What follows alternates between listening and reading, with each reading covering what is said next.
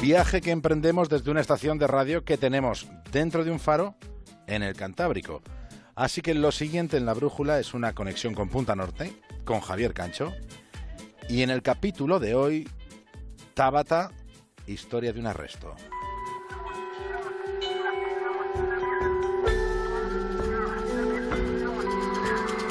Tabata era una niña extrovertida, montaba en bicicleta, jugaba las muñecas, tenía amigas, puede decirse que era bastante feliz hasta que le sucedió algo terrible. Aquello le pasó cuando ella tenía nueve años. La historia que esta noche vamos a contar no es para que la infancia la escuche. Si la contamos es para que se escuche a la infancia.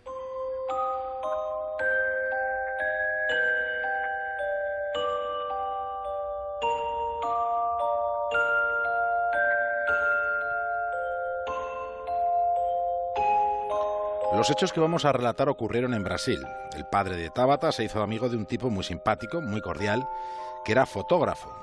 Los dos quedaban para jugar al fútbol de vez en cuando con otros amigos. La amistad entre ellos acercó a sus dos familias que empezaron a compartir algunos fines de semana. Los dos matrimonios y la niña Tabata solían hacer acampada libre en el límite entre los estados brasileños de Santa Catarina y Río Grande del Sur. El amigo de su padre, en cuanto se quedaba a solas con Tabata, le acariciaba la mano de un modo que a la niña le incomodaba. Después de las caricias llegaron las violaciones. Tabata se preguntó muchas veces por qué no habló de aquello tan horrible que le estaba pasando. Pero unas veces pensaba en que no la creerían y en otras ocasiones se decía a sí misma que si lo contaba su padre mataría a aquel hombre e iría a la cárcel. Ella tenía la sensación de que su padre vivía muy estresado. Con 11 años comenzó a tener conciencia de que aquello no podía seguir así. Sentía que le resultaba insoportable la sola presencia de aquel tipo. Cuando decidió que ya no toleraría más esa situación y que iba a contárselo a su madre, entonces pasó algo que la dejó sin energía, porque a la madre de Tabata le fue diagnosticado un trastorno bipolar.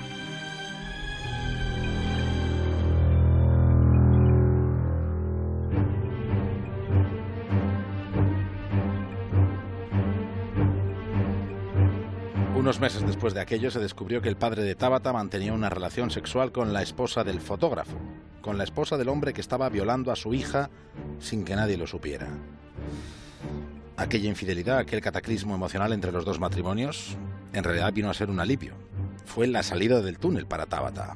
Durante dos años y medio aquella niña estuvo soportando una situación terrible. La primera persona a la que Tabata le contó por fin lo que había sufrido fue a su hermana.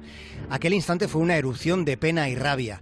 Sacarlo de dentro fue una experiencia ambivalente. Por un lado se sentía algo liberada, pero en el otro reverso aparecía la culpabilidad.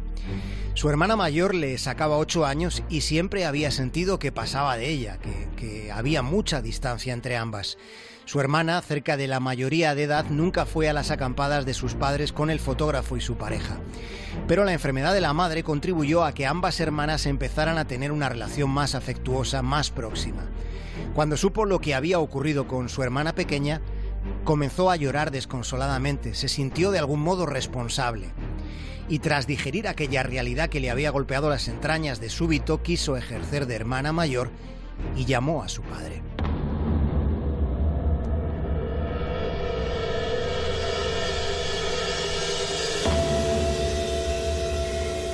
Siete años después de la primera violación sufrida por Tabata, fue a declarar a la policía.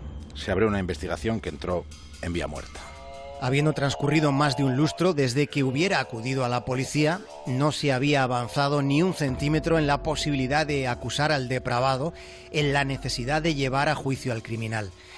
En la fiscalía le decían que no había pruebas porque había tardado mucho tiempo en declarar, en testificar. Pero después de todos aquellos años, para entonces Tabata ya sabía de la existencia de otras víctimas del mismo verdugo, de otras niñas que crecieron con la misma sensación que ella. Tabata estaba decidida a que se hiciera justicia.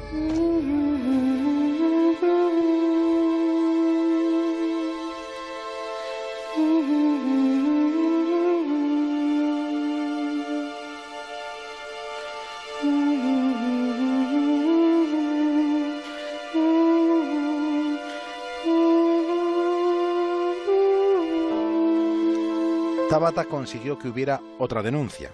Esa segunda acusación habría otra deriva en el caso del fotógrafo pedófilo. Un año después, ya en 2013, se celebró la primera audiencia. Durante el proceso ante el tribunal, el fotógrafo negó las acusaciones. Dijo que Tabata había inventado todo aquello para vengarse porque su padre y él se odiaban después de lo que había pasado entre los dos matrimonios. Pero ya había dos acusaciones en su contra, había dos casos con testimonios muy contundentes y con los suficientes paralelismos. Dos niñas que empezaron a ser violadas cuando tenían nueve años. El fotógrafo fue condenado a siete años y seis meses de reclusión. El condenado apeló en régimen de libertad condicional. Pero después de 18 meses, la sentencia fue confirmada en segunda instancia. Aquello sucedió cuando Tabata ya tenía 24 años y se había convertido en agente de policía. Los abusos soportados influyeron en su determinación de hacerse policía. Tabata patrullaba las calles y aquel día había recibido instrucciones para arrestar a un tipo sobre el que pesaba una orden de detención para que entrase en la cárcel. Aquel individuo debía haberse presentado en el penal para cumplir condena, pero no lo había hecho. El 22 de diciembre del año 2016, Tabata le puso las esposas al degenerado que la estuvo violando durante 28 meses. Ella, al final, fue quien le detuvo.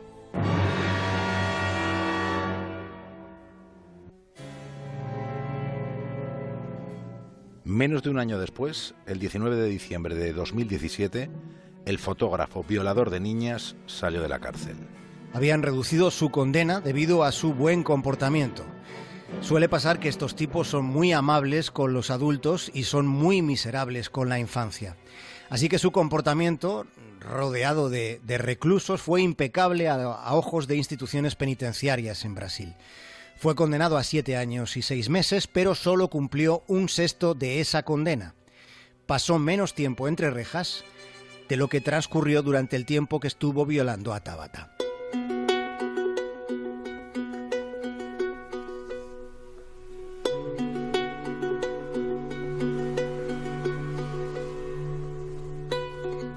Tabata admite que tiene problemas, cuenta que le incomoda hablar de sexo y que ni siquiera se plantea tener hijos. Pero al mismo tiempo pide a quienes hayan soportado situaciones análogas a la suya, pide que no se revictimicen. Tabata es un nombre supuesto, pero es una historia real que ha desvelado la BBC. Tabata insiste en que nada de lo que las mujeres violadas puedan reprocharse alguna vez, nada de eso tiene sentido. Las violaciones las cometen tipos sin ninguna capacidad de empatía. Hay que recordar, por obvio que parezca, que la víctima nunca tiene la culpa de absolutamente nada en caso de una violación. Existe algo crucial que se llama consentimiento. La diferencia entre que te violen y que te pille un camión está en que después de una violación siempre hay alguien dispuesto a plantearse si te gustó, si a la víctima le gustó. En el caso de la manada se admitió como medio de prueba, durante el juicio se admitió un informe de la vida posterior a la agresión llevada por la víctima no fuera a darse la circunstancia de que sus costumbres no resultaran lo suficientemente honestas a ojos del tribunal. ¿Cómo es posible? ¿Cómo, ¿Cómo, se pudo permitir, cómo se consintió desde un punto de vista jurídico que la Audiencia Provincial de Navarra admitiera que se aportase al juicio un seguimiento de detectives sobre la vida posterior de la víctima? Al menos por hoy y en relación a este asunto, y aquí en este Punta Norte no haremos más preguntas, señorías.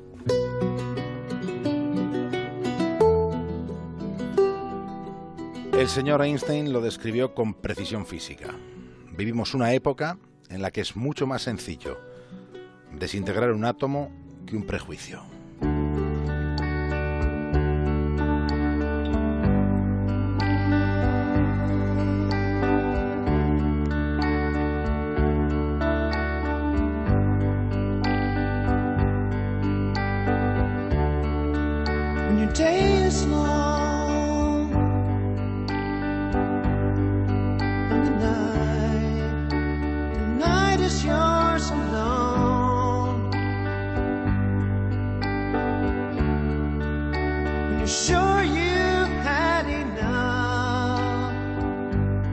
Hasta el lunes, Javier Cancho. Un abrazo grande, un buen fin de semana para todos, un fin de semana de mucho calor.